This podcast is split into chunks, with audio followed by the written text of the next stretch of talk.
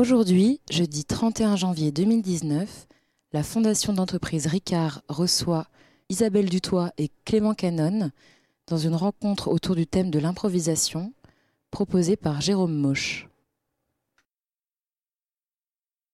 Pour euh, cette rencontre euh, Plateforme euh, autour des- des processus de création mais aussi de, de compréhension de, autour de, l'improvisation et bien évidemment de l'improvisation musicale puisque c'est dans ces pratiques que ce, ce concept a été particulièrement affiné mais nous irons peut-être et nous parlerons puisque le principe de cette rencontre est après qu'il y ait un moment de, pratique, on dire, de la part d'Isabelle Dutoit, qui est musicienne et compositrice, puis après de Clément Canon, qui est musicologue. Donc après ces deux moments, nous aurons aussi des moments, un moment d'échange sur ces pratiques et nous ouvrirons peut-être sur d'autres aspects, d'autant que euh, si euh, Isabelle Dutoit, comme je l'ai précisé, est musicienne, euh, compositrice, euh, je préciserai deux, trois éléments de, sa, de, son parcours, qu'elle a, été, suivi une formation classique, elle est diplômée du CNCLD de Lyon, et qu'après avoir effectué donc justement cette formation classique, s'est orientée vers la création euh, contemporaine, après avoir travaillé avec des, prestigieux ensembles comme euh, l'ensemble intercontemporain, l'atelier instrumental du XXe siècle. Elle a développé, euh, avec une maestria, nous aurons grand plaisir de l'entendre, une pratique très étonnante autour de la création et de l'improvisation vocale, où le son, le langage, pourrait-on dire, d'avant le langage, se trouve expérimenté et inventé. Euh, ce qui n'empêche pas d'ailleurs de développer euh, un mode de composition, de, de- de- de mus- musical, euh, pourrait-on dire, plus, classique. Alors elle a collaboré avec de très nombreux musiciens dans le cadre de très nombreuses formations.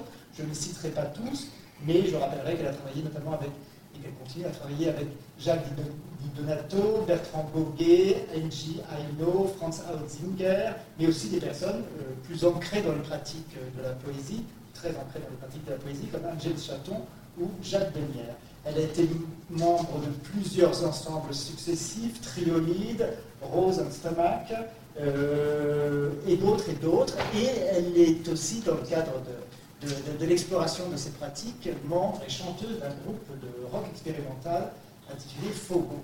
Euh, sa, sa pratique artistique valu de nombreuses récompenses, notamment elle est allée en résidence à la Villa Pujo-Lama il y a quelques années, et elle participe activement aussi au développement de l'improvisation libre, à la fois par des créations, mais aussi par euh, l'organisation de, festivals, notamment à Mer, pendant plusieurs années, intitulés Les, fruits de mer. Euh, par ailleurs, elle est compositrice de musique pour des spectacles de danse et de théâtre.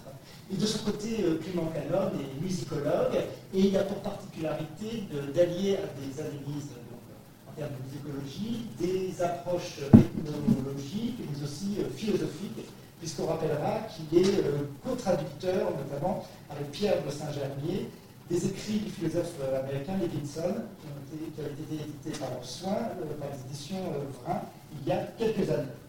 Il est chargé de recherche au CNRS à l'IFCAM. On lui doit de nombreux articles dans des revues françaises, mais aussi internationales.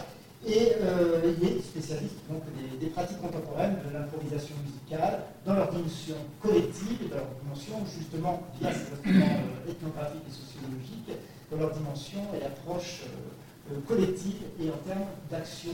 Nous en parlerons euh, sans doute par la suite. Par ailleurs, il développe aussi une enquête, notamment sur la lutherie euh, des improvisateurs et sur les instruments que ceux-ci euh, inventent. Nous allons d'abord écouter euh, Isabelle Dutoit qui va nous faire d'improviser.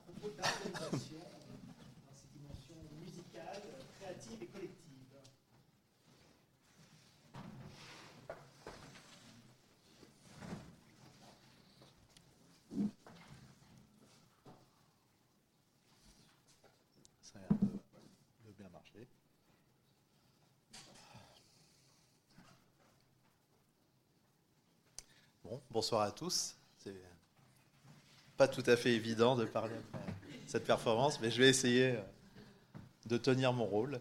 Euh, donc, je m'appelle Clément, je suis chargé de recherche euh, au CNRS et j'ai appelé cette, cette, présentation le, laboratoire de l'improvisation collective parce que je vais essayer de, de vous parler peut-être de la, dimension la plus, la plus expérimentale de mon travail, celle qui a peut-être le, plus à voir avec euh, les sciences cognitives ou la psychologie comportementale. Donc, je vais essayer de, concentrer mon, intervention euh, sur cet aspect.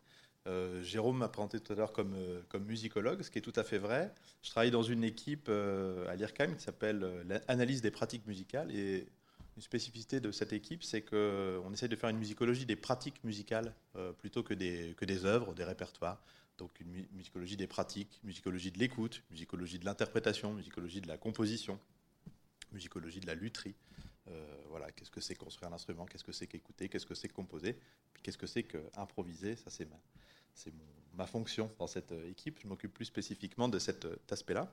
Et pour développer cette, cette musicologie des pratiques, bah, du coup, on développe une musicologie empirique, ou ce qu'on a appelé une musicologie de terrain. C'est-à-dire que, je vous ai mis quelques photos qui illustrent à peu près la manière dont je passe mes journées de chercheur, c'est-à-dire pas tellement dans la bibliothèque, mais euh, plutôt au contact euh, de musiciens, alors soit sous un mode, on dira, euh, ethnographique, qui consiste à aller observer, par exemple, comment ils répètent, comment ils travaillent, ou sous un mode d'entretien pour comprendre, par exemple, qu'est-ce que c'est que l'art sonore, question qui m'intéresse pas mal en ce moment, qu'est-ce que c'est la poésie sonore aussi? Euh, et puis, euh, un autre aspect de cette musicologie de terrain a plus à voir avec ce que je disais tout à l'heure, avec les sciences cognitives ou la psychologie expérimentale, et donc avec des expériences contrôlées euh, en, laboratoire. J'ai appelé donc cette conférence le laboratoire de l'improvisation. Il y a un peu laboratoire de l'improvisation collective, excusez-moi. Il y a un peu deux raisons à cela. Euh, d'abord, on peut focaliser euh, sur l'improvisation comme euh, pratique musicale et du coup s'intéresser à tout ce que l'improvisation collective musicale, à chaque fois je parlerai d'improvisation, aujourd'hui là je vais me limiter quand même au cas des situations musicales, à tout ce que donc les pratiques d'improvisation musicale peuvent nous apprendre sur la musique, sur la musique en tant que, que pratique. Donc là, une des idées que j'essaye de mettre en avant dans mon travail, puis je vais essayer d'illustrer par une expérience aujourd'hui, c'est que s'intéresser à l'improvisation collective, va permettre de mettre en lumière un certain nombre de propriétés ou un certain nombre d'aspects euh, des pratiques musicales qui sont plus traditionnellement passés euh, sous silence quand on s'intéresse à la musique, par exemple sous le prisme euh, du rapport entre la composition et l'interprétation. Et puis il y a une deuxième raison à envisager ces situations d'improvisation comme un, laboratoire, bah, c'est que l'improvisation, évidemment, c'est une modalité d'action extrêmement générale qui dépasse bien évidemment le strict cas musical. il y a des tas de facettes, des tas d'aspects de notre vie, de nos actions, et tout particulièrement de nos actions collectives, qui sont à un degré ou à un autre euh, improvisées. Et donc là, l'idée, c'est d'envisager euh, l'improvisation comme musicale comme un laboratoire qui peut nous apprendre des choses sur eh bien, la manière dont nous fonctionnons ensemble, dont nous interagissons ensemble dans les aspects les plus spontanés de notre vie. Donc c'est ces deux aspects exploratoires que, à travers deux expériences, j'aimerais discuter euh, ce soir. Euh, dans la plupart des, études euh, que vous pourrez parcourir, si le sujet vous intéresse, qu'elles viennent de la musicologie ou de la, psychologie cognitive, la musique est d'emblée considérée comme une sorte de texte sonore, une sorte d'objet que l'on reçoit de manière plus ou moins non qualifiée, qui est présenté aux oreilles des auditeurs, vraiment de la même manière qu'un texte serait présenté aux yeux du lecteur. Et du coup, ce qu'on cherche à comprendre, c'est comment l'auditeur écoute la musique, comment il décode euh, la syntaxe de cette musique, et puis comment, une fois qu'il a opéré cette opération de, décodage, il en affaire, par exemple, un euh, contenu émotionnel. Et ça, c'est vrai que c'est toute une partie de la manière, c'est toute une partie de notre rapport à la musique, aux objets musicaux. On a ce rapport de perception un peu passif à des objets sonores qui nous sont présentés en plus de manière de plus en plus médiée. Évidemment, la musique, j'illustrerai avec ce superbe dessin, comme on a la Fondation Ricard, je prendrai un superbe dessin, euh, c'est aussi une, affaire de performance euh, collective et donc d'interaction, de choses qui se passent à plusieurs, qui impliquent à différents degrés plusieurs musiciens, voire un rapport avec euh, des auditeurs. Donc il y a l'idée que la musique a fortement à voir avec des interactions sociales. Interagir musicalement, échanger des sons à plusieurs, c'est aussi donner à voir, donner à entendre, donner à lire sur le plan sonore des formes d'interaction euh, sociale. Je vous ai mis une, citation d'un psychologue que j'aime beaucoup, qui s'appelle Eric Clark, qui dit le, matériau musical est une substance beaucoup plus sociale que euh, les, visions traditionnelles des sciences cognitives euh, le laisseraient entendre. Et c'est dans ce caractère social de la musique que la, recherche en psychologie a beaucoup encore à, travailler.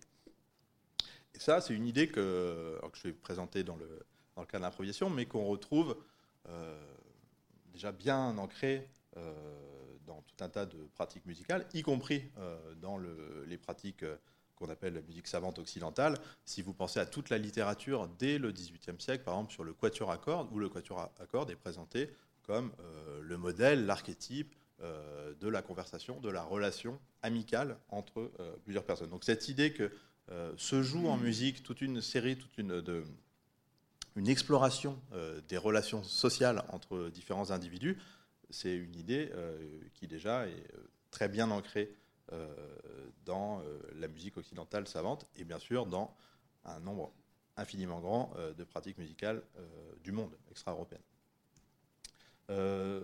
donc cette, idée que finalement l'improvisation donnerait à voir permettrait aux musiciens d'explorer et de faire entendre aux auditeurs un contenu relationnel, des formes d'interaction sociale, c'est quelque chose que, vous allez rencontrer sous la plume de beaucoup d'improvisateurs qui ont écrit un peu sur, leur pratique. Je vous ai mis euh, deux citations euh, un petit peu longues, je vais, la raccourcir. Citation de Jean-Luc Guillonnet, ici, qui est un, improvisateur, saxophoniste, organiste, euh, compositeur, plasticien aussi. Il, fait vraiment, un domaine d'activité très très large. Dans un texte d'il y a une dizaine d'années, il a, écrit ceci sur la musique improvisée.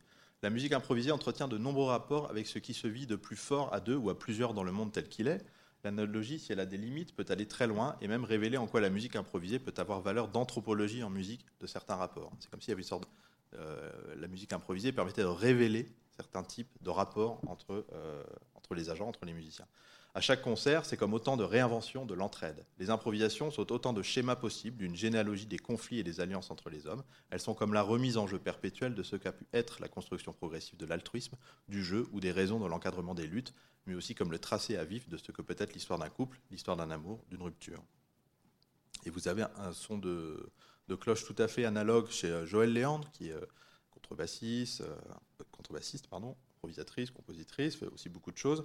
Vous avez une idée vraiment analogue. Au fond, c'est du social, sans loi, ni chef, ni roi, ni partition, ni pupitre. Trois musiciens se rencontrent, par exemple. C'est un microcosme, une petite société, avec ses enjeux, ses frottements, ses politesses, ses rudesses, ses silences, ses craintes, ses pouvoirs. C'est du jeu, mais aussi du jeu pour le collectif.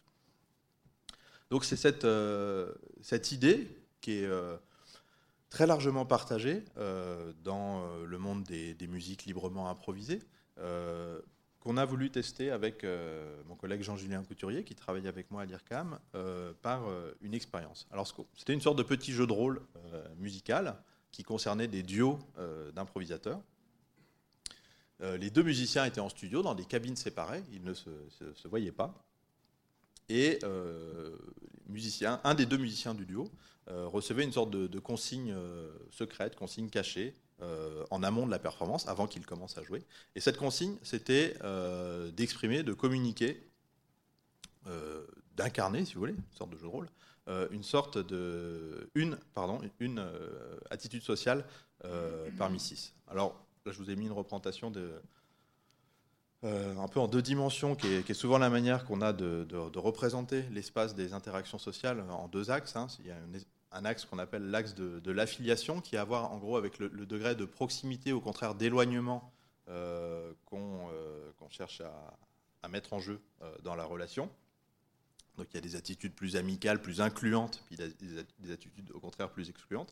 Et puis l'axe vertical, c'est la relation de contrôle, hein, de, hiérarchie, qui peut exister également dans une relation diadique, dans une relation entre, entre deux individus. donc, si je, répète tout ça pour que en gros le protocole soit clair, deux musiciens en studio dans des cabines séparées, ils ne se voient pas, on leur demande d'improviser absolument librement pour 10 euh, improvisations d'une minute, et à chaque fois, à tour de rôle, l'un des deux musiciens a une sorte de consigne, un rôle, un rôle social à, euh, à exprimer. Euh, alors je vais vous faire entendre quatre extraits de, cette expérience pour que vous ayez une idée de, de la musique que ça, que ça a produit.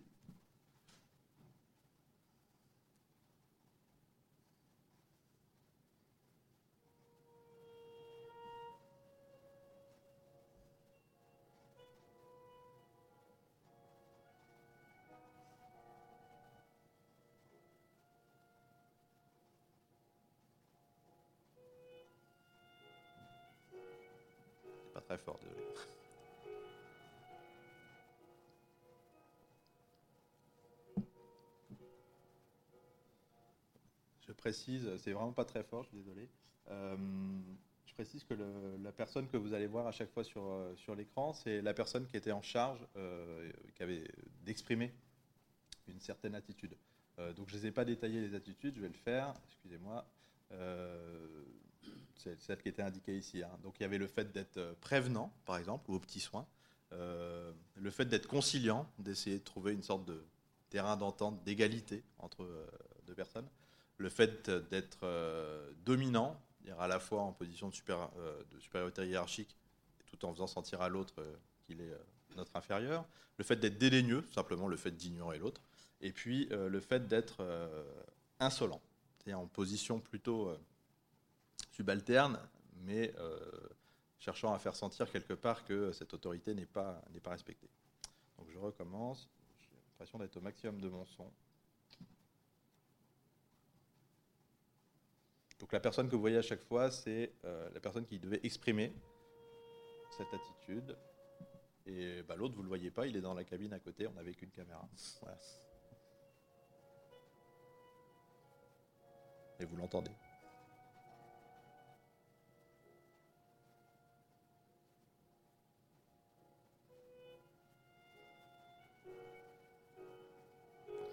elle devait être prévenante.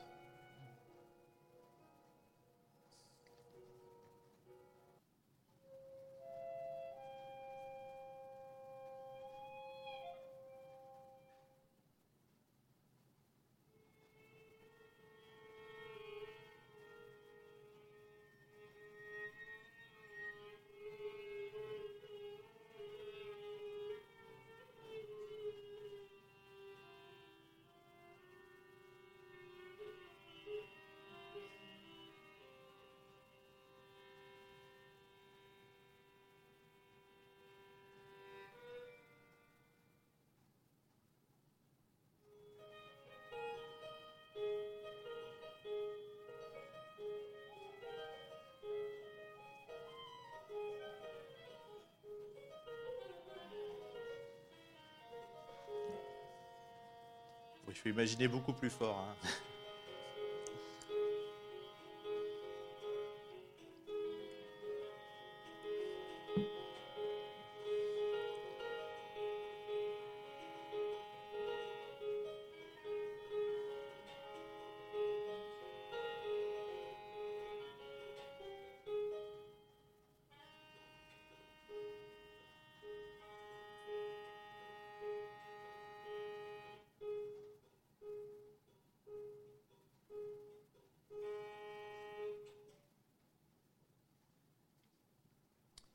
Donc on enregistrait 100, euh, duos comme ça, sur ce principe de, jeu de rôle social. Euh, je ne vais pas du tout détailler les résultats parce que ce n'est pas le but de cette présentation. Juste vous dire en gros que les différentes attitudes ont été très bien euh, reconnues par les musiciens et par les auditeurs qui en ensuite se sont livrés à cette tâche de, décodage. Hein. C'est-à-dire, on leur faisait écouter au casque l'interaction musicale et puis on leur demandait à votre avis, le musicien A par, rapport au musicien B, il est plutôt comme ci, comme ci ou comme ça. Donc ça, ça, a plutôt très bien marché. On a cherché à comprendre en gros quels étaient les, mécanismes qui, qui sous-tendaient ces, ces, interactions socio-musicales, c'est-à-dire qu'est-ce que les musiciens manipulaient euh, dans leur production sonore, dans le signal sonore, dans leurs interactions pour euh, exprimer ou euh, incarner ces, différentes attitudes sociales. Et en gros, évidemment, il y a deux séries de paramètres qui, expliquent ou qui, permettent, qui rendent possible cette, ce contenu relationnel dans, l'interaction musicale. C'est d'un côté ce qui a à voir avec la, coordination temporelle, le, ce qu'on appelait ici leader-follower, c'est-à-dire le fait de de jouer un petit peu devant ou un petit peu derrière, le fait de jouer en même temps ou au contraire pas en même temps, c'est peut-être dans l'extrait avec le basson, vous avez bien remarqué que c'était une stratégie qu'il a, a employée tout de suite, c'est le fait de ne pas jouer en même temps que l'autre personne, euh, ce qui est évidemment très violent aussi. Hein.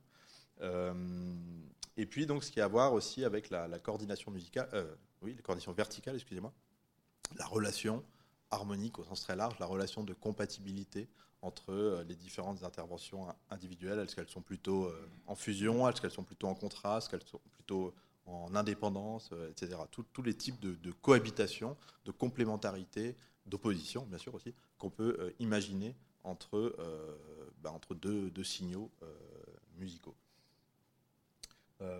on a fait des expériences pour voir si, quand on manipulait euh, ces différents paramètres, eh bien, ça altérait euh, la perception qu'on pouvait avoir en écoutant cette musique, par exemple du degré d'affiliation. Donc on a fait des expériences très simples qui étaient par exemple de modifier euh, la relation harmonique entre les deux improvisateurs et de voir si ensuite les sujets qui écoutaient, les participants qui écoutaient cette musique déformée, ils trouvaient que c'était plus, par exemple, qu'il y avait une baisse dans le degré d'affiliation, c'est-à-dire pour euh, le dire peut-être plus clairement, euh, il trouvait que la relation était plus excluante entre les deux musiciens. Je vais juste écouter euh, sur cet extrait-là. Ça, c'était le, je pense que ça va être toujours un peu faible, c'était le duo original, donc tel qu'il a été improvisé en studio.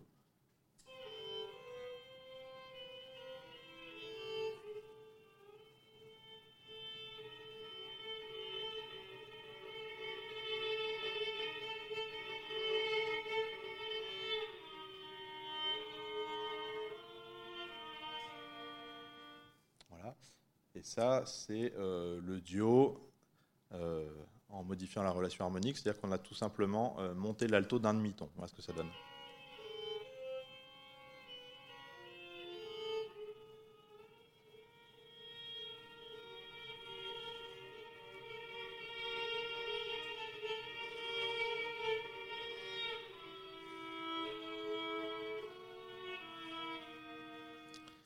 Donc on a fait ça sur toute une série euh, euh, d'extraits sonores de nos improvisations, soit en modifiant, encore une fois, comme vous l'avez entendu là, la relation verticale, donc là tout simplement en modifiant la relation harmonique entre les, deux musiciens, ou en modifiant leur relation temporelle. Pour juste gagner un peu de temps, je ne vous fais pas écouter. Et puis pour, pour aider les, les, participants qui se sont livrés à cette tâche d'écoute à se projeter en quelque sorte euh, dans, cette, dans, cette, euh, dans cette écoute un peu bizarre, qui est d'écouter finalement à travers du son, sans vidéo en plus, comme ça, au casque, donc quelque chose d'extrêmement abstrait, de se projeter tout d'un coup dans une, dans une scène, dans une interaction sociale, euh, pour, pour, rendre la chose moins abstraite. Avant, on leur avait fait écouter ce petit, ce petit sketch que je ne résiste pas. À vous montrer un petit extrait, un, clip de, de Sid César et de Nanette Fabret des années, à la fin des années 40.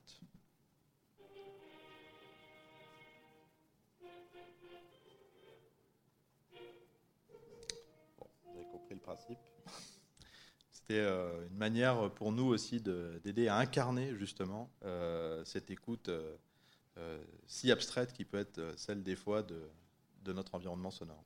Donc, bon, je ne vais pas détailler les résultats, mais ça a encore une fois confirmé ce que je vous ai exposé très rapidement au début, c'est-à-dire que bah, en manipulant ces paramètres, à la fois de coordination harmonique et puis de coordination temporelle, eh ben, ça influait très très directement sur la perception euh, qu'on pouvait avoir du contenu social euh, de, euh, de l'interaction musicale.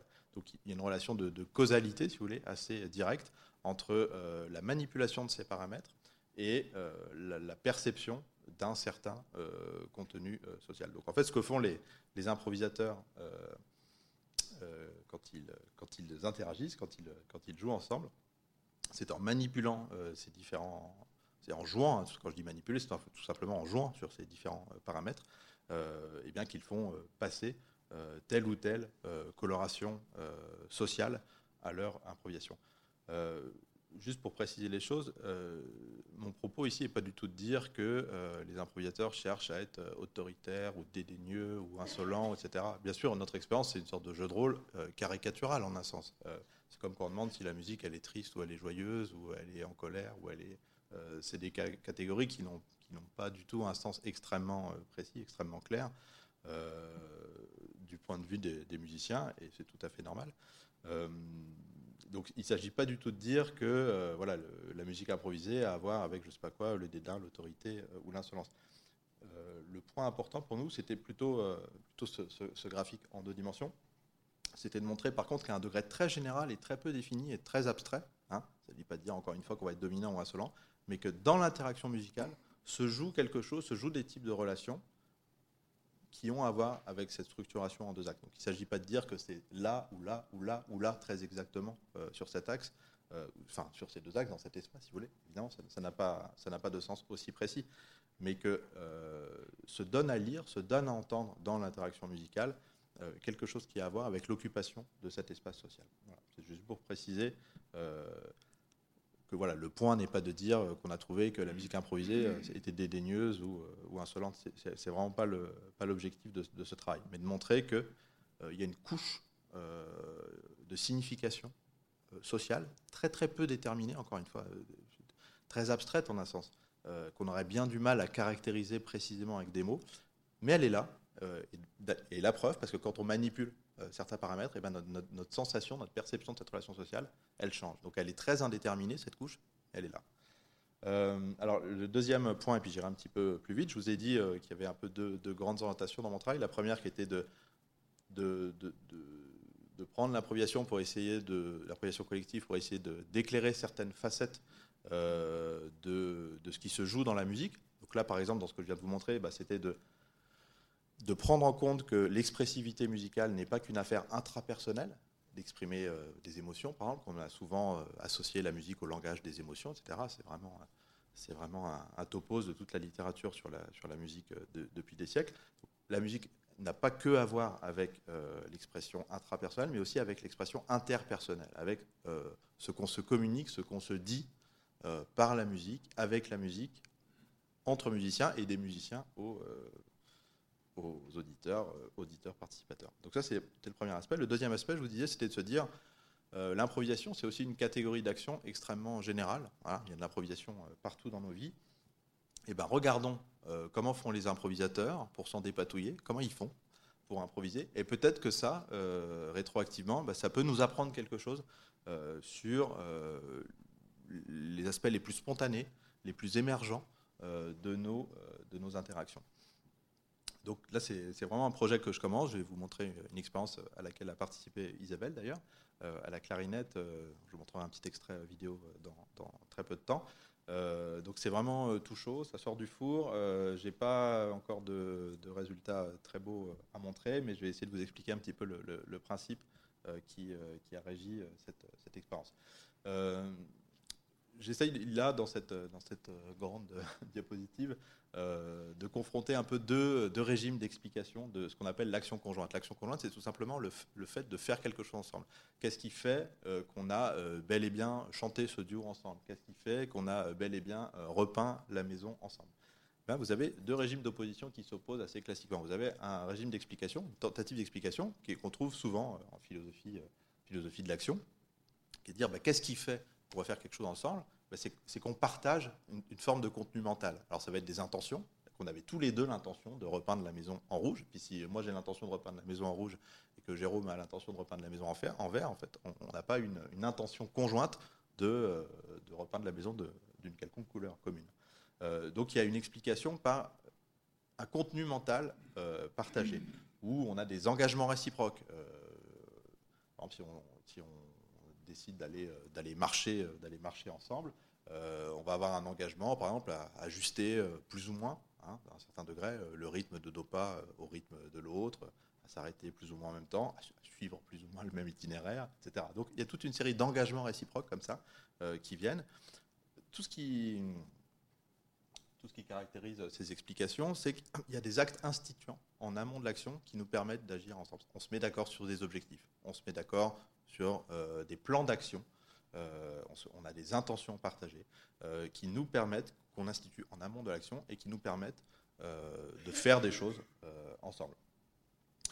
Évidemment, vous voyez comment cette explication, qui est très traditionnelle et très intuitive, bah, rentre en conflit avec l'idée même d'improvisation comment on fait pour improviser ensemble? Puisque par définition, improviser, c'est éviter, refuser, ne pas vouloir s'appuyer sur des intentions préalables, des plans d'action préalables, Alors vous allez me dire, si, on s'est mis d'accord sur improviser.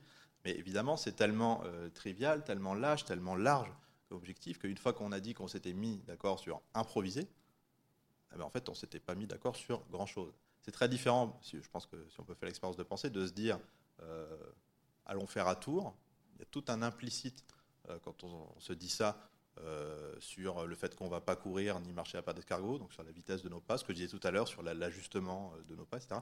Il y a toute une série de régulations de nos actions collectives qui est entraînée par ce simple fait de dire allons faire un tour ensemble, qui n'est pas du tout le cas quand on dit ah, improvisons ensemble. C'est au contraire complètement sous-déterminé. Donc la question c'est bah, comment ce contenu mental qui semble si essentiel peut émerger euh, de, euh, nos interactions, de l'action euh, commune. Alors en psychologie, on dit mais il n'y a pas de problème en fait. En fait, on n'a pas besoin, on n'a pas besoin d'intention, on n'a pas besoin d'intention collective. Qu'est-ce qui explique qu'on fait des choses ensemble? C'est des mécanismes de, très très bas niveau. Ça va être des mécanismes d'imitation, du fait que quand on se regarde, on a tendance à copier, à se copier les gestes des uns des autres. Si, si Jérôme fait ça, je vais avoir tendance à faire ça. C'est très bien documenté. On, a toujours tendance à, s'imiter comme ça.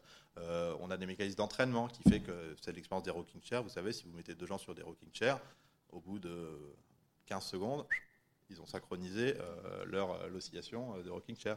Euh, des boucles de perception, action, c'est fait que je vois quelque chose, ça me fait faire quelque chose. Donc il y a toute une série de mécanismes très très bas niveau, très ancrés dans nos corps, dans notre cognition, euh, qui explique en fait qu'on arrive très bien à faire des choses ensemble. Et ça, c'est vrai.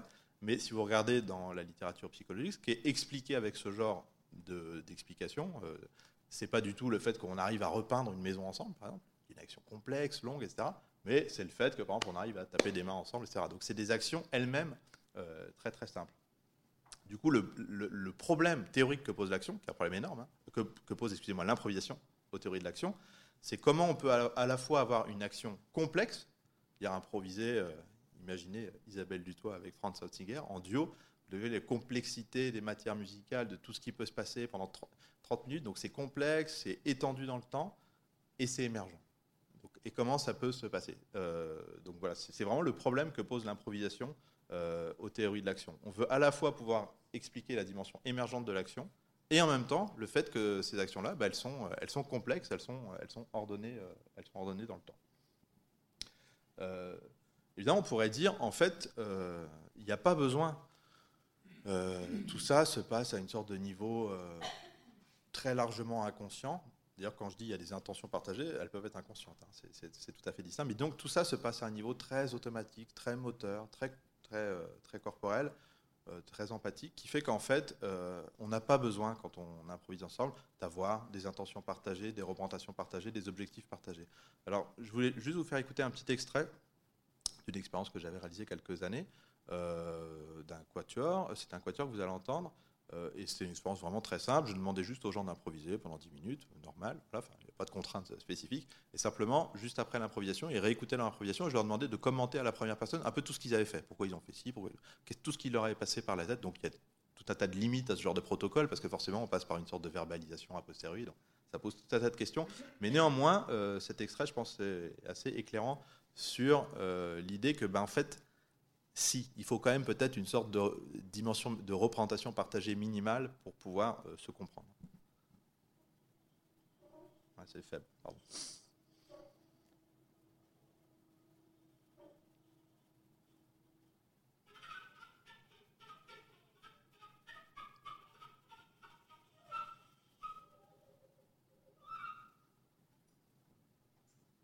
c'est le silence qu'il faut entendre.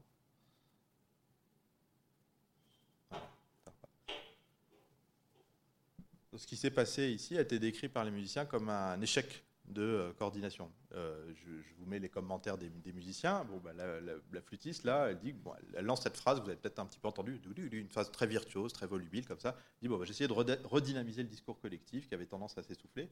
Et voici euh, comment lui, le saxophone, a compris cette intervention. donc il dit, c'est quelque chose de très articulé, très rapide, qui contraste avec ce que le tubiste jouait. Voilà. Et la flûtiste entre avec cette sorte de phrase. Et là, j'ai pensé, pour moi, c'était clair. C'était une sorte de prise de parole solo en tout cas pour un moment. Je pense que pour elle, visiblement, ce n'était pas clair. Je pense qu'elle souhaitait qu'on la rejoigne là-dessus, qu'on brise tous ensemble la texture générale. Et en fait, personne ne la rejoint.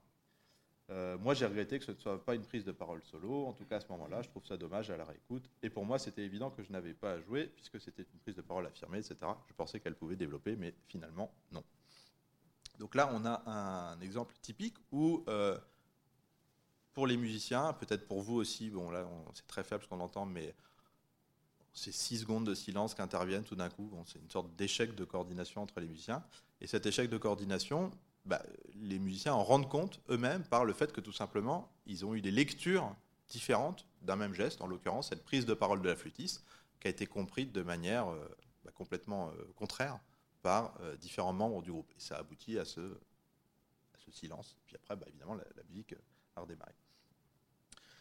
Donc, du coup, la question qu'on se pose et qu'on s'est posée dans cette expérience, c'est est-ce qu'un contenu intentionnel partagé, même très abstrait, même très général, peut émerger Donc, pas être fixé en amont, comme euh, quand c'est le cas, on dit bon, on, va, se met d'accord, on va, peindre la maison en rouge, ok, on a un objectif partagé. Du coup, de tout ça découle toute une série de plans d'action communs qui fait qu'on va réussir à peindre la maison en rouge ensemble.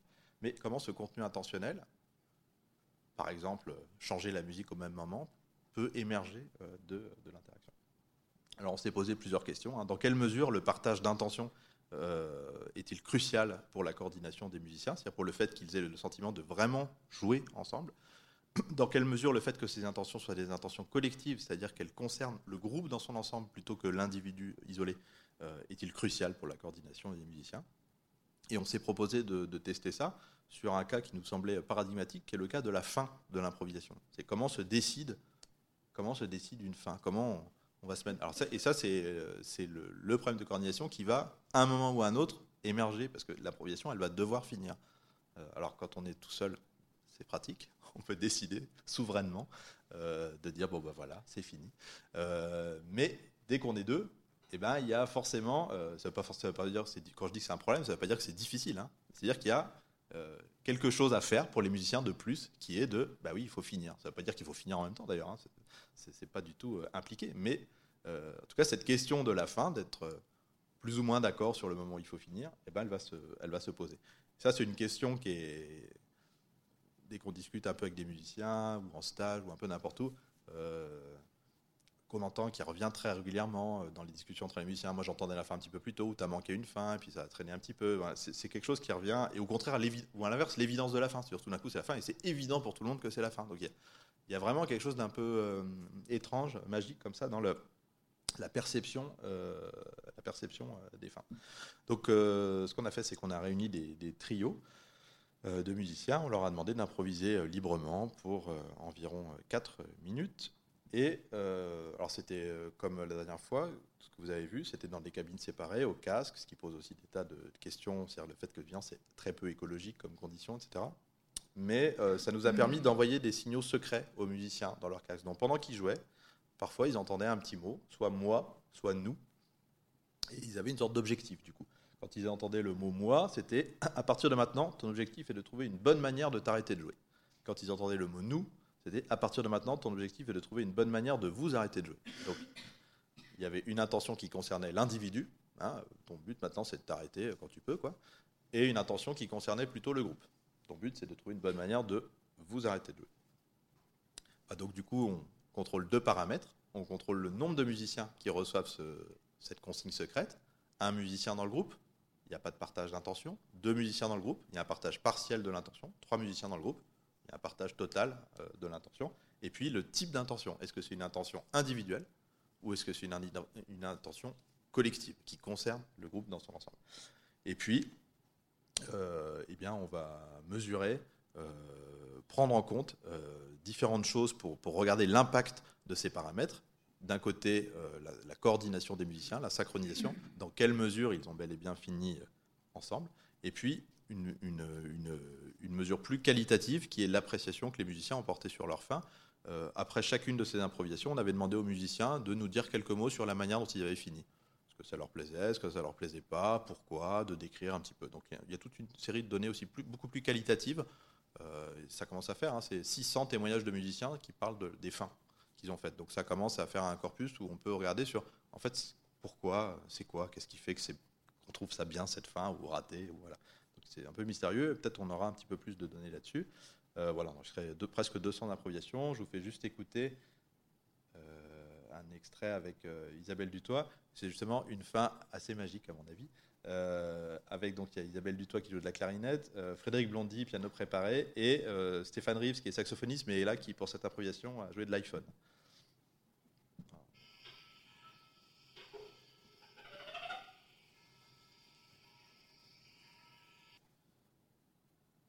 Là, on est dans. Bon, on n'a rien vu, j'ai bien vu à l'écran, hein, mais bon. je vous enverrai la vidéo si ça vous intéresse.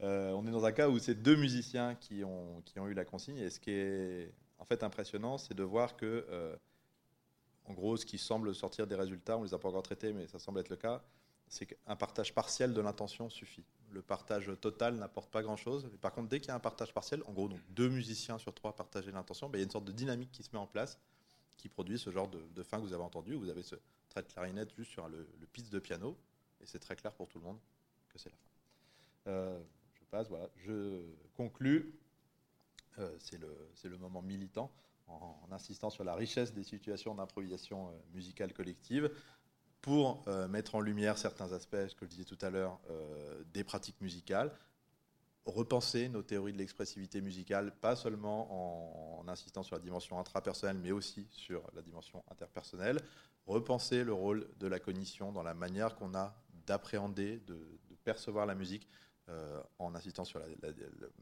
le fait que la cognition sociale est engagée euh, dans notre aperception euh, musicale.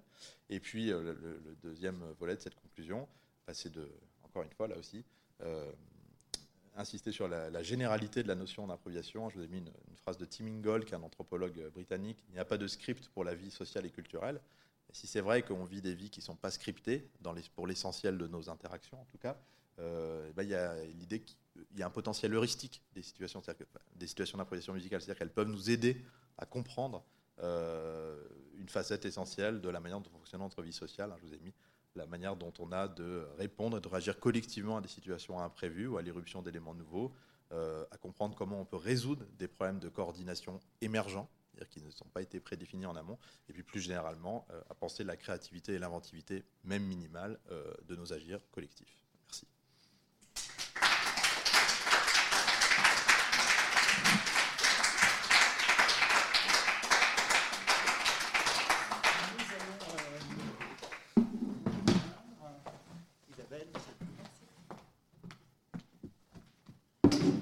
Je vous remercie tous deux pour euh, ces deux interprétations. Et peut-être je me tourne vers, euh, vers Isabelle et je me demanderai comment finalement dans un, dans un parcours euh, musical, on, finalement on commence et on se dit que c'est plutôt du côté de l'improvisation.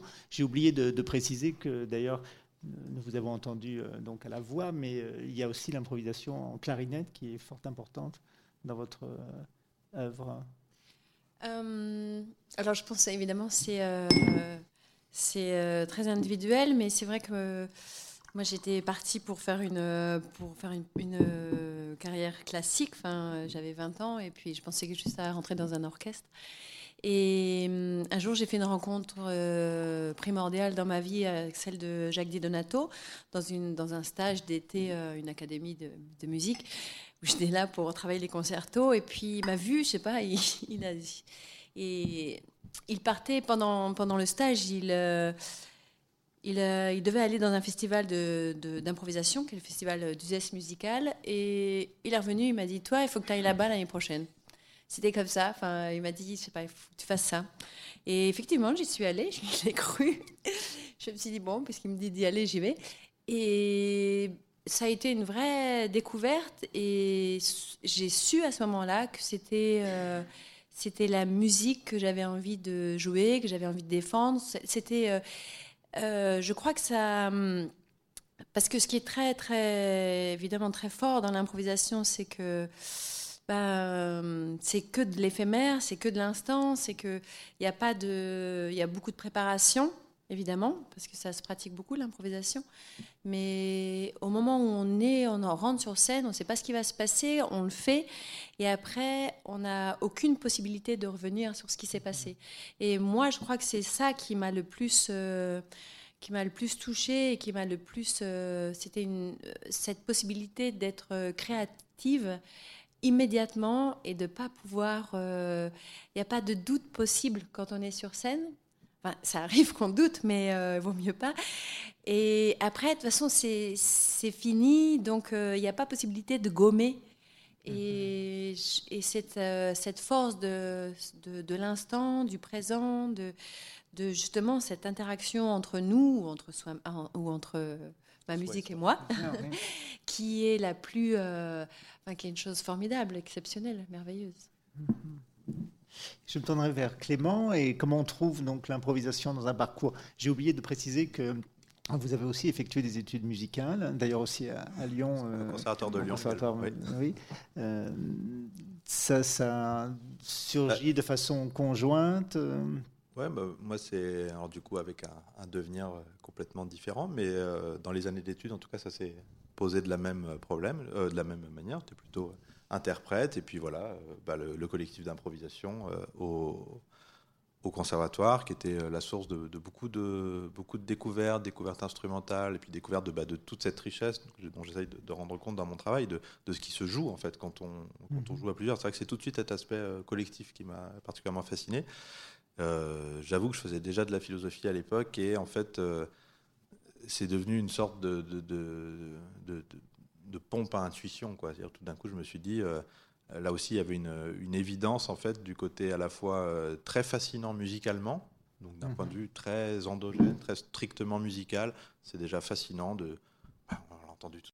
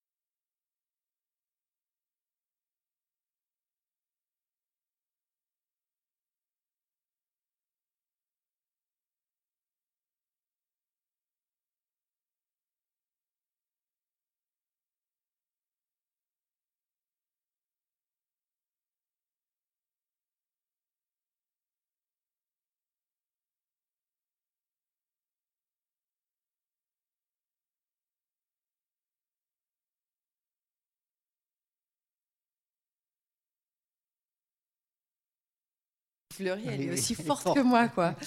J'ai, ah, d'accord, bon, et comme je travaille beaucoup sur le souffle, je me dis, ok, d'un seul coup, il y a aussi le, le, paramètre de l'espace qui est très fort, le paramètre du public aussi, parce que vous étiez très près, donc par exemple, je me dis, bah, je vais pas, moi qui, qui travaille beaucoup sur le souffle et le cri, c'était évident que je pouvais pas faire trop de cris parce que l'espace était quand même euh, très intime et il fallait pas agresser par rapport à des matières qui peuvent être reçues trop fortement si on est trop près.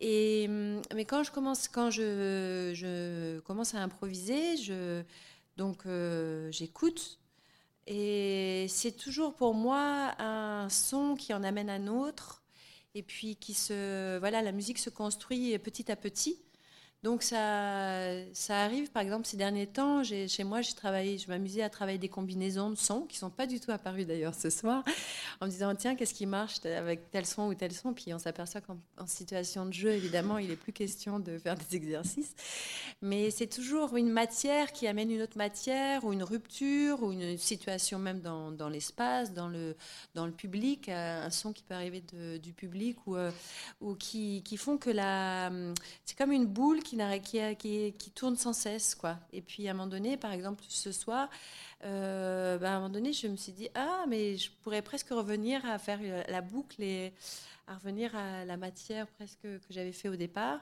Et, mais ça, c'est arrivé euh, vraiment très, très, très à la fin. Je me suis dit, ah, je peux, je peux conclure comme ça. Et, et aussi, ce qui est. Ce qui est important, enfin, donc c'était toujours, toujours, toujours, toujours à, l'écoute. Donc quand on est tout seul, à l'écoute de ce qui se passe euh, avec soi. Et euh, quand on est en, en, duo, en trio avec nos partenaires.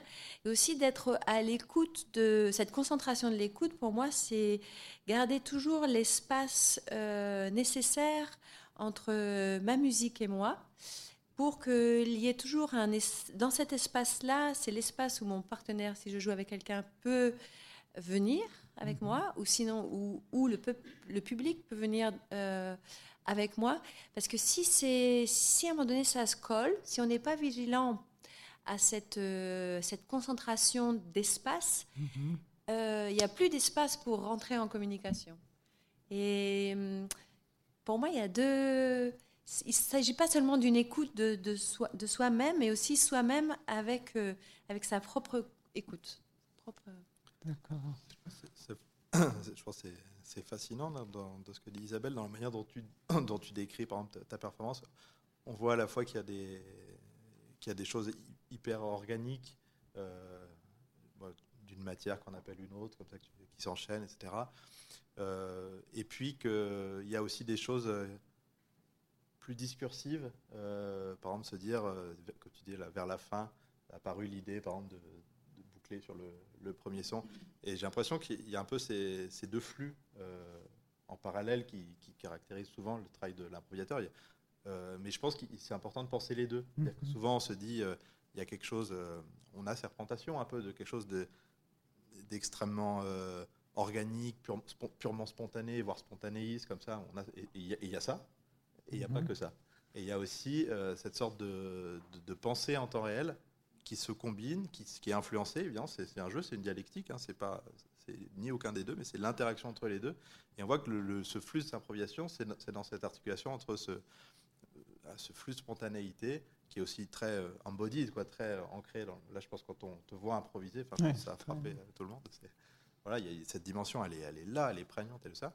Et il y a aussi euh, tout ce qui est tout le backlog, quoi, tout ce qui se passe euh, derrière pour euh, avec soi, ce que, tu disais, voilà, comment par exemple cette forme là, et puis avec les autres, ce que tu disais aussi sur quel espace, quel espace il faut, ce qui rejoint un peu ce que je caractérisais. Voilà, comment on comment on pense cet espace des le, quand je dis on le pense, pas forcément qu'on le conceptualise, mais comment on le, met en jeu, quoi, comment on le met en jeu mm-hmm. cet espace des, des relations. Et ça, c'est là, c'est quelque part, c'est quel, quelle place je peux laisser, jusqu'où je vais aller, jusqu'où je.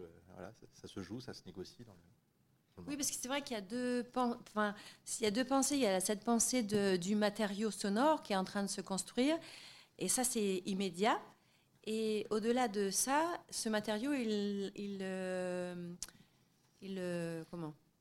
Il est dans une forme qui est en train de se construire, et il faut avoir en même temps l'idée de enfin, cette euh, cette dynamique du matériau, et puis en même temps d'imaginer quelque part derrière, comme tu dis, cette forme qui va, être, euh, qui va se créer. Mais ça, c'est assez, compliqué d'être dans ces deux espaces en même mhm. temps, parce que si on n'est que dans le matériau, bah, d'un seul coup, il n'y a pas de forme, et la musique sans forme, c'est pas c'est pas évident. Enfin, du moins, par exemple, ce genre, si, si c'est une musique minimale ou il y a des musiques qui, qui peuvent euh, ne pas avoir euh, besoin d'une forme, mais moi, la musique que je fais, elle a besoin d'une structure et d'avoir cette conscience du moment du matériau qui va construire, euh, cet ensemble de matériaux va doit construire une forme pour que ça soit, euh, pour euh, qu'on soit allé de A à B. Quoi. Et ça fait une sorte de, langage avant le langage, pourrait-on dire euh, Cette dimension. Par moment, il y a des quelques instants où on pense même que ça va aboutir à des formes plus, euh, euh, voilà, plus syllabiques éventuellement, mais on reste en deçà. Donc ça, ça, renvoie à toutes sortes de. De d'où ça vient Enfin, c'est des tas d'influences, on imagine, mais un geste très volontaire aussi de, de création. D'où ça vient euh, Je ne sais pas. Je pense que un, le mot, pour moi, il est assez compliqué. Bon, le rapport euh, au mot. Et hum, je, suis une vraie, amoureuse du, son. Euh, je pense, mon, dans mon histoire personnelle, j'ai parlé très très tard. Et donc, je pense que cet handicap de mon enfance, j'en ai fait mon terrain de jeu. dans les deux, le jeu et le et, euh, et puis après, bah dans, enfin, c'était pas du tout une, une volonté. Par contre, c'est vrai que j'ai commencé à chanter il y a 18 ans, donc j'avais j'avais déjà fait de longues études de clarinette, mais j'ai jamais étudié quoi que ce soit à la voix. Et quand, et en plus, quand j'étais au conservatoire, j'étais toujours refusée des, dans des classes de chant. Je ne sais pas pourquoi, mais c'est comme ça. Ça a été ma grande chance finalement, mhm. parce que ça m'a permis de, de développer euh, ce que je fais. Mais euh, et quand j'ai quand j'ai commencé à travailler à la voix, je me suis dit ok, je suis musicienne, ça c'est sûr, c'est certain, c'est la seule chose que je sais faire dans ma vie. Mais je suis pas chanteuse et j'ai décidé euh, de partir des, des, sons du quotidien, donc de tous les sons très, euh, disons, très universaux, univers, mhm. universaux euh, qui sont ben, le, le, cri, le souffle, surtout le souffle, le râle, le rire, les pleurs, euh, la jouissance. Et je me suis dit, bah, puisque ça, ça m'appartient, puisque comme ça appartient à tout le monde, et qu'est-ce que ça fait si je mets mes connaissances musicales sur ces sons pauvres? Et, mhm. et c'est comme ça que, que, mon travail a commencé parce qu'au départ, bah, je ne savais rien faire. Quoi. Et puis, au fur et à mesure, il y a une technique qui est arrivée de ça. Et c'est vrai que, je sais pas, il y a quelque chose entre archaïcité et puis euh, le monde dans lequel je vais aujourd'hui qui me, qui me, qui m'interroge. Mm-hmm. Question que je me, je me posais, c'est par rapport à cette idée du, langage avant le langage, il y a toute cette, euh, tout ce répertoire de, de, nos vocalités, quoi, finalement, euh, non, non linguistiques, voilà, ce que tu décris, quoi, les souffles, les râles, etc. Euh, je pense qu'il y avait ça aussi dans la question de Jérôme, cette idée que des fois, on a presque le, phonème quoi, qui, va, qui sera encore euh, infralinguistique, sans sens. Euh, juste. Mais est-ce que ça, l'idée de, de même pas aller jusqu'au phonème ou paralangage ou euh, ça pourrait, ça pourrait, ça pourrait se faire. Ça, ça m'arrive des. Non, non, non, c'est pas du tout une, c'est pas du tout une, une, philosophie de me dire il y aura Par exemple, aucun mot. Il n'y a pas de consonne. Il n'y a pas de consonne, pourtant c'est beaucoup de gorge et beaucoup c'est. Il y a des X. Euh, ouais. Il y a que que que que. Vrai, oui, Mais je sais pas, je pense que c'est euh, peut-être ça va ça va changer parce que par exemple c'est vrai que de, de, plus en plus il y a une on peut je peux arriver vers le phonème mais c'est parce qu'à un moment donné ce euh, arrive en ce moment euh, dans, mes improvisations un, jeu entre moi et, un autre moi. Donc euh, il y a comme un langage qui se crée mhm. qui est d'un autre niveau que, que ce langage archaïque ou du langage avant le langage qui est là depuis plus longtemps. Donc je pense que peut-être ça pourrait, ça pourrait apparaître, mais ça m'est arrivé des fois de, dans une improvisation de chanter des petites chansons japonaises. Ou, donc c'est pas pas un interdit, mais c'est l'endroit où je où je me situe pour le moment. Et qu'est-ce qui distingue alors le, travail d'improvisation avec la voix de celui avec la clarinette que vous pratiquez aussi, euh, souvent d'ailleurs en, collaboration, en duo, mhm. en trio? Euh, bah, J'ai l'habitude de dire que la clarinette, c'est euh, un océan euh, dans lequel je peux naviguer avec euh, beaucoup de partenaires, beaucoup de styles musicaux, beaucoup de, mhm. avec des partitions, sans partition, enfin avec euh, des choses très écrites, très pointues. Et, mais c'est un, un, océan, voilà. Et puis la, la voix, c'est un tout petit espace, c'est une petite île, une toute petite île mais c'est mon île, c'est mon île de création, c'est mon espace, c'est mon, c'est vraiment mon endroit. C'est vraiment là où je suis le plus moi-même. Et il y a quelque chose du coup de plus, euh, je- je pourrais presque dire des fois de plus sincère, de plus jouissif aussi à improviser avec la voix parce que c'est. Je, je pense que je suis euh, complètement moi-même. Avec la clarinette, il y a toute cette, euh, mon éducation de, de, de clarinettiste classique qui aussi amène une autre musique et aussi- qui n'est pas aussi euh, peut-être sauvage ou pas aussi brute, qui est plus douce parce que euh, j'abandonnerai jamais la clarinette parce que j'ai besoin de ce phrasé, j'ai besoin de cette. euh, de ce son, de, de- des intervalles, d'une mélodie que je ne peux pas faire avec la, la voix. Mais euh, et en même temps, je chante comme je joue de la clarinette. On dit souvent à un interprète, un, un instrumentiste de jouer Mhm. comme euh, s'il chantait. Ouais. Mais moi, je chante comme je joue de la clarinette. J'ai la même tessiture, j'ai des, je fais des, mul- des, des sons doubles à la voix et je, je me pose les mains comme euh, les mains sur la clarinette. Enfin, c'est, c'est très proche, c'est, Mhm. c'est très proche, sauf que cet espace, c'est le mien. Il y a eu un moment très frappant dans l'improvisation. Je n'arrive plus à me souvenir exactement ce que tu fais, ce que tu faisais. Mais en tout cas, là, tu as vraiment très littéralement bougé les doigts. C'est la première fois que je te voyais me bouger les doigts individuellement. Ah, je fais ça. Et tu faisais ça littéralement. Et alors. C'est quand tu faisais quelque chose qui avait un. Et là, oui, c'est vraiment c'est une sorte de, de clarinette métaphorisée, quoi, ou Ouais, ouais, ouais. absorbée. Mais euh, c'est vrai qu'il y a cette idée que j'ai mis le focus pas mal sur l'improvisation collective, mais en fait, même quand on est tout seul, on n'improvise pas seul. Bon, bah, déjà, comme tu le disais, il y a cet espace, il y a les gens, donc il y a déjà tout, tout ce donné-là. Il y a ce truc de, l'instrument, alors qu'en plus, dans le cas de la voix, l'instrument et le corps se, confondent, se superposent. Mais dans ton cas, pas tout à fait, parce qu'il y a, c'est une sorte de, il y a aussi ce, cette clarinette imaginaire qui est, qui est quand même là, qu'on voit, qu'on voit parfois affleurer, mais qui, euh, qui intervient. Donc on, est, on improvise toujours aussi avec son, même quand on est chanteuse, avec un instrument qui est là ou pas là. Exact. Et une improvisation, ça se, ça se poursuit, ça se réitère, ça continue, ça se reprend. ça- Euh, moi, je dirais non.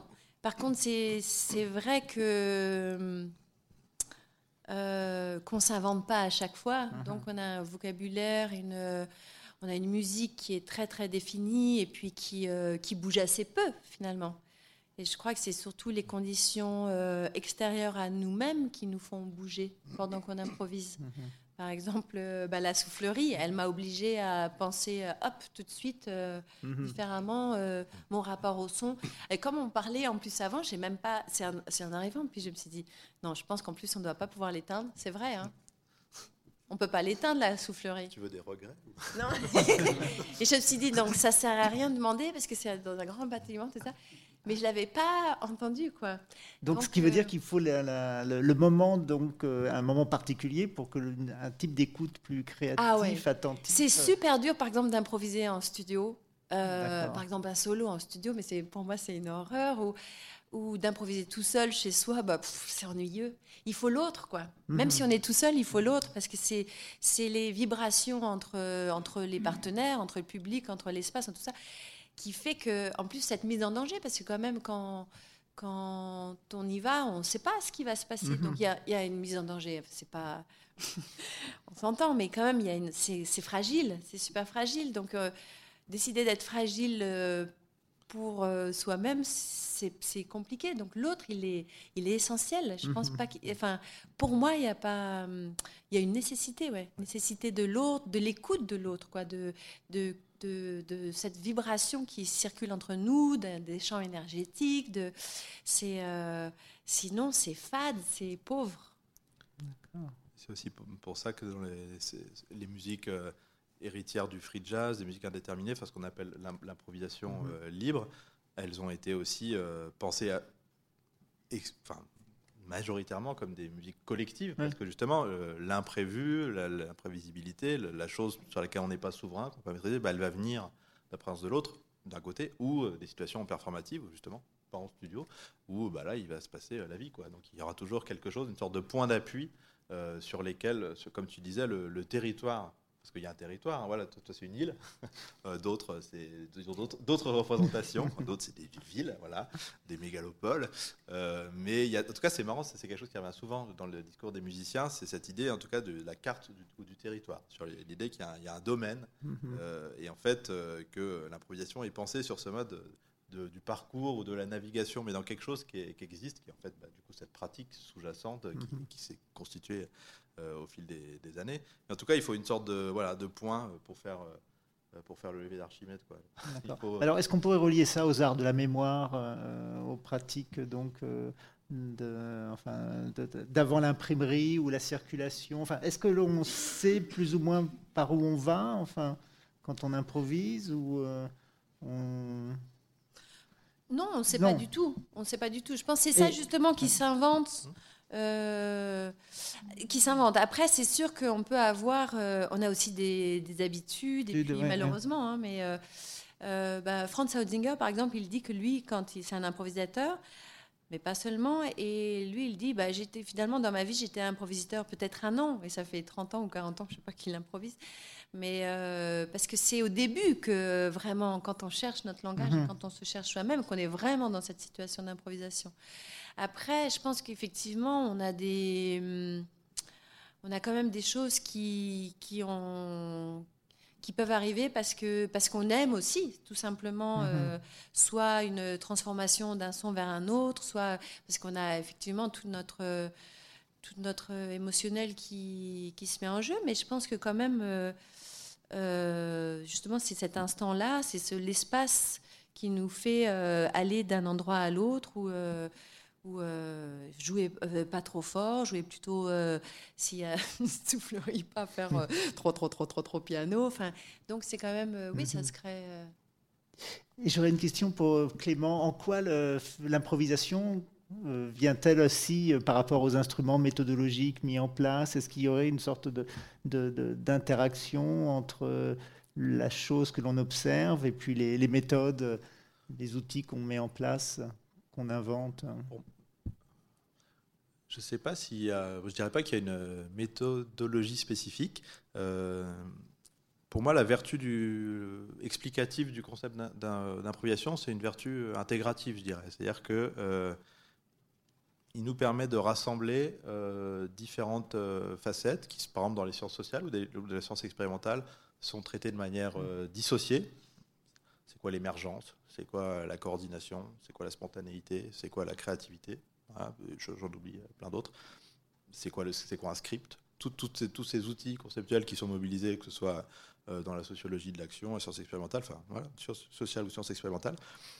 Pour moi, une des vertus du coup du concept d'improvisation, c'est d'intégrer ces différents euh, aspects en, euh, quelque chose d'unifié. Donc on peut dire qu'en fait que tous ces aspects qu'on on décrit des aspects justement euh, d'un mode d'action, voire d'un mode d'être, qui est euh, le mode de, l'improvisation.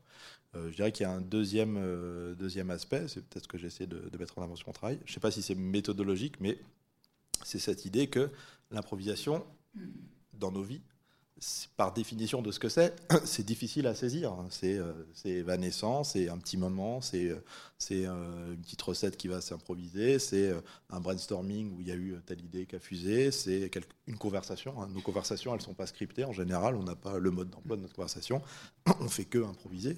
Alors on a notre répertoire, je vais boire un coup.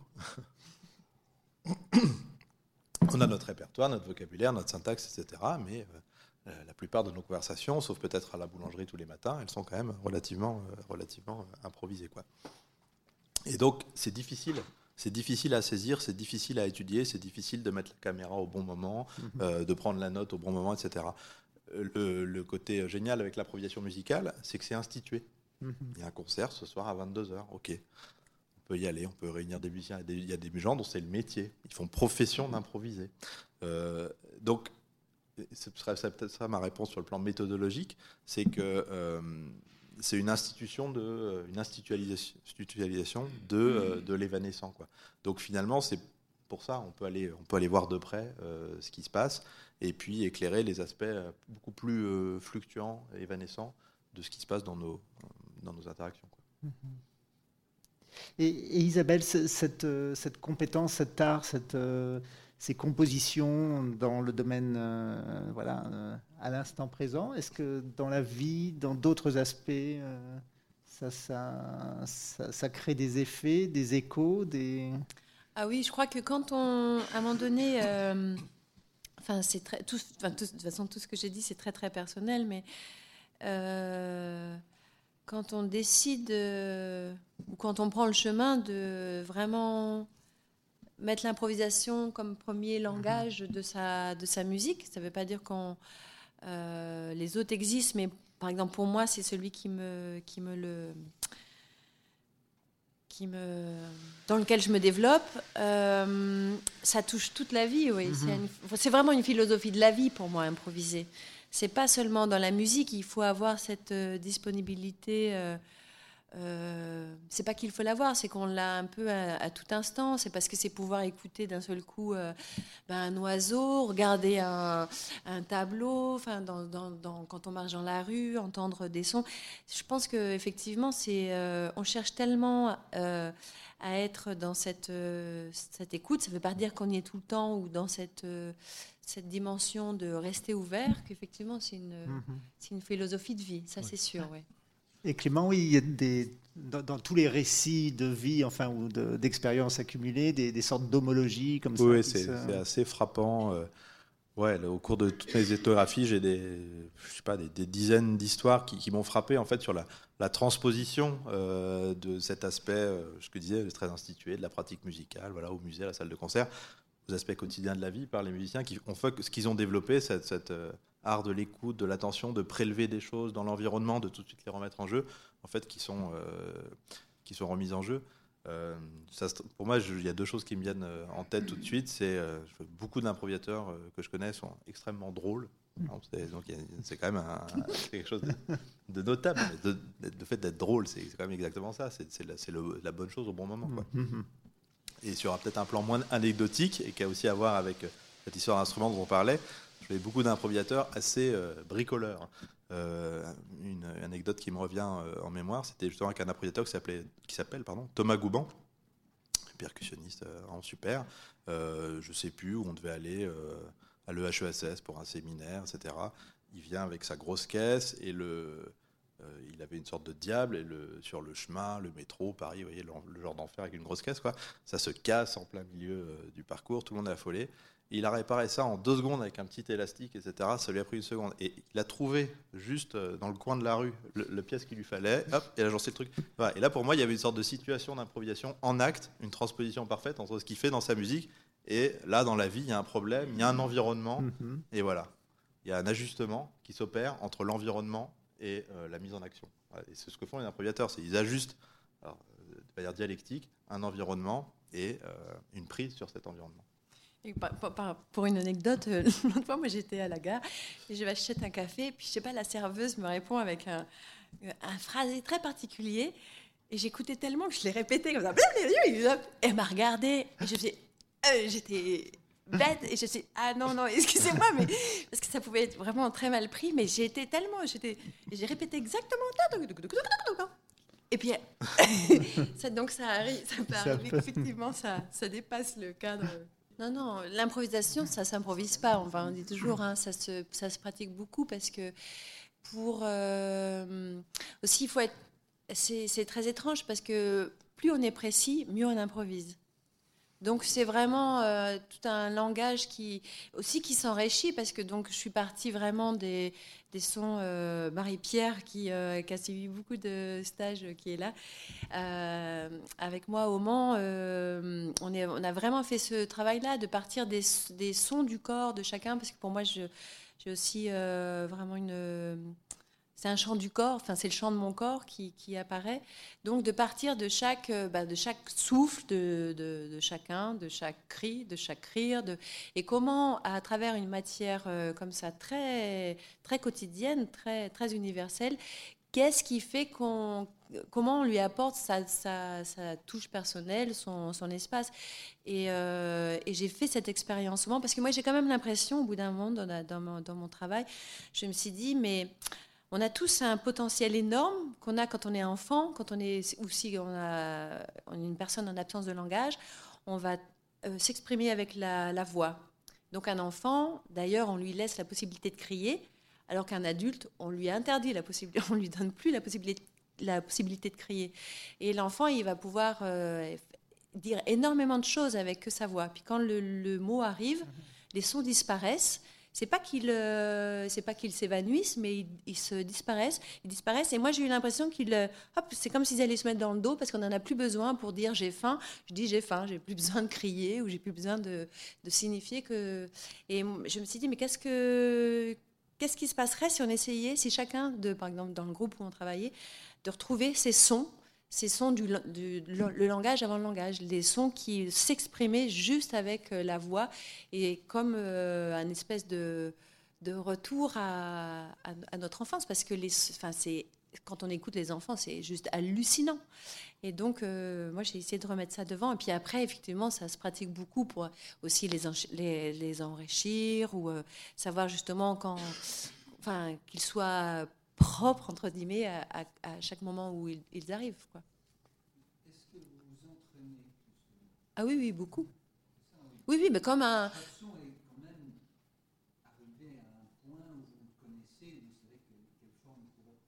Alors oui, bien sûr, ça complètement, oui, oui. Et mais en plus c'est très particulier avec la voix. La voix, elle nous surprend toujours parce que ben, on, des fois il va une petite un, grain de salive va arriver, donc ça va transformer le son. Des fois, comme moi je connais pas les hauteurs que je fais, la voix elle permet beaucoup de découvertes en temps réel. Et des fois on sait qu'il faut le tenir, le tenir, le tenir parce qu'on va respirer et hop ça va s'effondrer. Donc euh, y a en même temps euh, je trouve plus avec la voix qu'avec, par exemple, la clarinette, pourtant que je connais dix mille fois mieux que la voix. Mais il y a beaucoup plus de richesse, de, de surprises et d'aventures, parce qu'il y a toujours quelque chose qui vient se glisser, ou, le, ou euh, voilà, quelque chose qui n'est pas tout à fait pareil dans la... Dans la enfin, une chanteuse lyrique ne dirait pas ça du tout, évidemment. Mais pour mon travail, c'est... Et Phil Minton, par exemple, un grand chanteur improvisateur, il adore ça. Il dit qu'effectivement, il y a toujours un moment donné où il y a un son qui arrive qu'on n'a jamais fait quelque part. Ah, ah oui. Oui, toujours. Oui.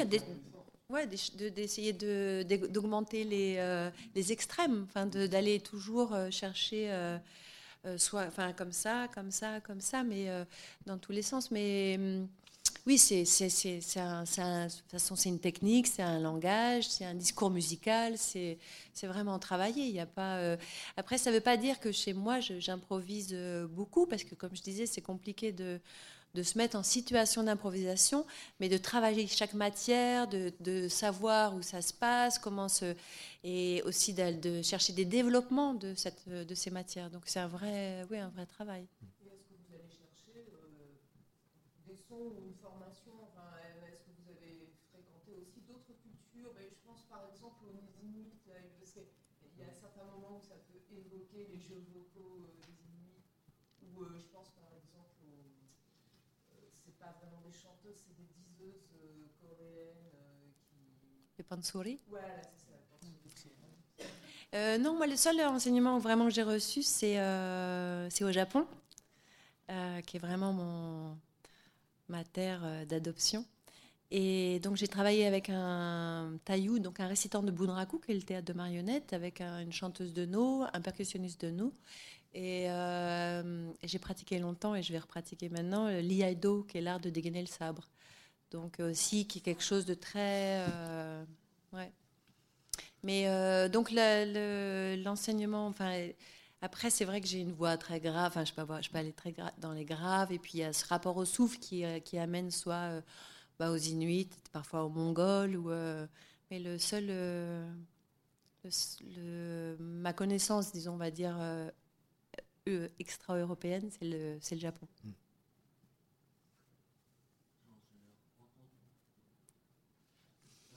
Yo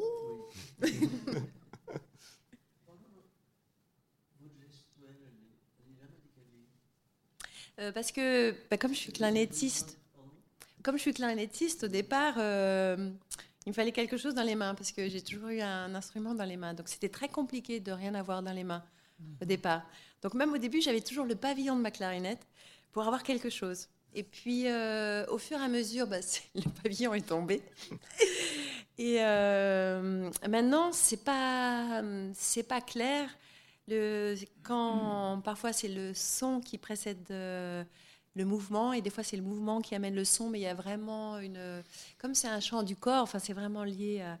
J'ai besoin... Enfin, j'ai besoin, ou en même temps, non, j'ai pas vraiment besoin, mais j'aime que ça soit, euh, ça me donne une tension, des fois de, de, pousser le son, de, de, ça me, ça m'oblige à le tenir, à le tenir, à le tenir, parce que le mouvement il est pas terminé, ou le, c'est plein de, de, jeux comme ça entre, de, de jeux de tension, je dirais. Euh, bah, je commence à le connaître un petit peu parce que j'ai vu des vidéos, mais non, je ne me rends pas compte du tout de. de... Ah non, non. Non, non, c'est juste des tensions musicales. Et ça ne se veut pas du tout euh, chorégraphie ou quoi que ce soit. C'est vraiment un, un rapport entre, entre ma musique et mon corps. Quoi. Plus, on a plus l'impression d'un espace comme si comme s'il y avait un espace enfin, euh, imaginaire, pas mental, un espace imaginaire, enfin, comme ça, à, à vous voir en tout cas. On a plus l'impression qu'il y a une sorte d'espace où vous placez votre corps, de temps en temps vous avancez, de temps en temps au contraire vous reculez, comme s'il y avait un espace, encore une fois, imaginaire. Ouais, oui, de toute façon, c'est un espace qui se crée entre, euh, entre, euh, entre moi et moi. Mais euh, quand j'avance ou quand je recule, bah, vous étiez devant moi et je ne peux pas crier et puis que vous soyez juste là, c'est c'est pas possible. Et vous l'avez fait pourtant. Et je l'ai fait, mais Très moderne. mais euh, ça peut être beaucoup beaucoup plus. Ça pourrait. Plusieurs fois que je vous écoute et je, je, je connais votre puissance extraordinaire. Mais là, ce n'est pas- donc euh, c'est vrai que quand je crie, j'ai toujours besoin de me recu- de reculer parce que simplement pour pas pour pas agresser quoi. Parce que c'est pas dans le cri, moi, ce qui m'intéresse, c'est ces strates de son qui, qui arrivent, qui, qui augmentent, qui augmentent, qui augmentent, et c'est que de la matière. Mais donc il n'y a aucune volonté d'être dans, dans quelque chose qui peut être euh, qui peut faire mal. Ouais.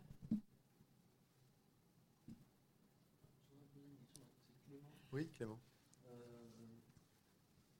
Ça m'a beaucoup intéressé la chose sur la fin, quand on, dans l'improvisation, il s'arrête.